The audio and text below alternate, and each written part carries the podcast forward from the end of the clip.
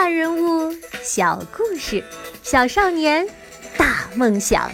欢迎来到童老师课堂的《奇葩名人录》。你好，我是童老师。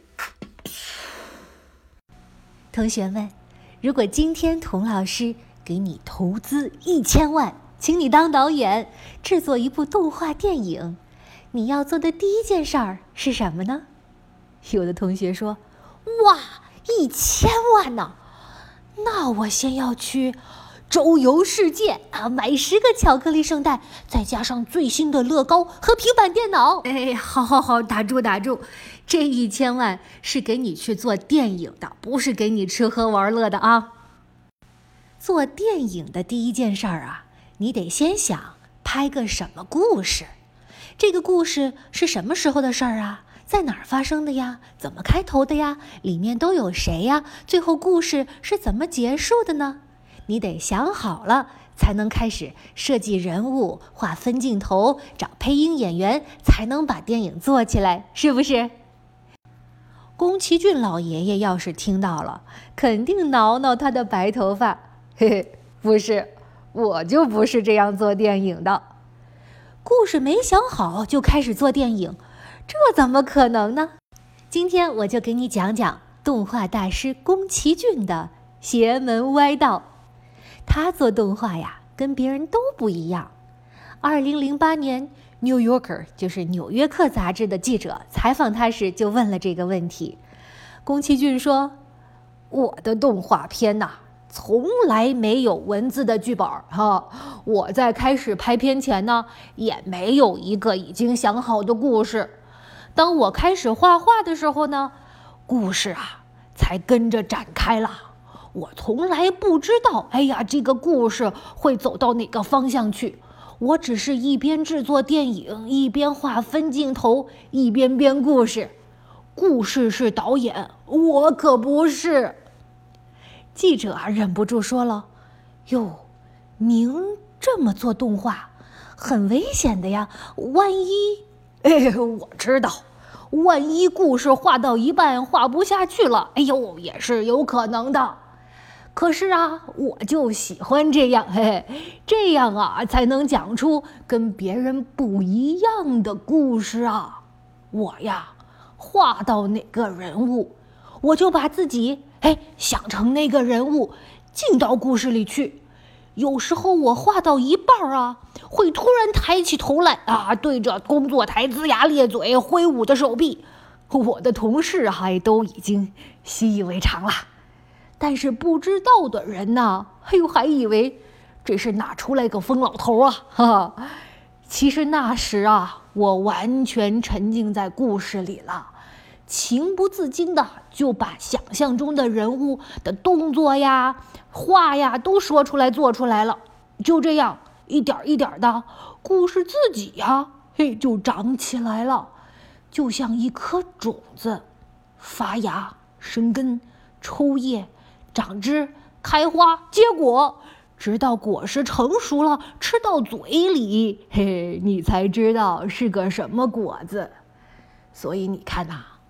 不是我做出了电影，而是电影啊从我的心里长出来喽。同学们，你在写作文的时候，也可以学学宫崎骏爷爷的办法呀。不要老想着，哎呀，老师喜欢读什么样的作文啊？班上学霸的高分作文是怎么写出来的呀？这样写出来的作文啊，我保证连你自己都不想读。你呀，不如闭上眼睛，忘记老师，忘记爸爸妈妈，忘记旁人，进入到你要写的作文里，让你的作文啊自己长出来。有的同学可能将信将疑的，童老师，这办法听起来太玄乎了。万一我闭上眼睛，两眼一抹黑，什么都长不出来，怎么办呢？哎。要想有故事长出来呀，你得先把东西放进去。怎么放呢？你得在平时啊，打开你的眼睛、鼻子、耳朵、嘴巴，甚至是每一个毛孔，去观察、去感受这个世界，把你观察、感受到的东西装到心里去。等你心里的东西越装越多，就像泥土变得越来越肥沃，你再把想象力这颗种子丢进去，它就会生根发芽，结出甜蜜的果实来。宫崎骏家附近有个幼儿园。阿姨呢，每天早上会带着小朋友在小区遛弯儿，正好会从他家门口经过。小朋友啊，最喜欢这个白胡子老爷爷了，每天都很期待路过他的房子。为什么呢？因为宫崎骏老爷爷每天早上趁小朋友来之前，专门把几个毛茸茸的小羊雕像放到窗外的房檐上，然后告诉小朋友说：“来来来。”看爷爷在房顶上放羊呢，小朋友笑嘻嘻的看羊咩咩在房顶上吃绿荫。哈，宫崎骏老爷爷就笑眯眯的看着小朋友们。等小朋友回幼儿园了，宫崎骏再把小羊悄悄的收进屋里。有一次啊。他忘记把小羊收回来。晚上回到家，他一边急急忙忙地开窗把小羊一只一只拿回来，一边嘀咕着说：“哎呦，糟了糟了，这回可露馅了！谁家的小羊天黑了还在房顶上吃草啊？”别人问他：“哎呀，你每天这样放出去拿回来的，多麻烦呀！”他嘿嘿一笑：“每天做这一点小事就能逗孩子们开心，嘿，多好啊！”宫崎骏爷爷这么喜欢孩子，想方设法的钻进他们的小脑瓜里，像他们一样看世界，才能创作出小月、小梅、千寻这样活灵活现的人物啊！宫崎骏爷爷还有一个怪癖，每到一个新地方啊，他都不让人陪，一个人出去散步，没有目的的到处乱走。到了路口呢，他就向右拐。把一路上看到、听到、感受到的风景都装到心里去，直到走累了再叫个出租车回酒店。在一个纪录片里啊，宫崎骏把正在拍摄的记者拉到窗边，指着对面的房子说：“嘿，你看，有个人呢，在阳台上浇花呢。哎，看见没有？看见？就就就在那儿。嘿，那个人可能做梦都不会想到，我们正在这儿看他呢。哎，你看。”哎，看到那间爬满常青藤的房子了吗？从那个屋顶上啊，你可以跳到左边的屋顶上，然后呢，一个猛冲，冲到对面那个蓝绿色的墙壁上，顺着墙上的水管，哎，一直往上爬，就能爬到另一个屋顶上了。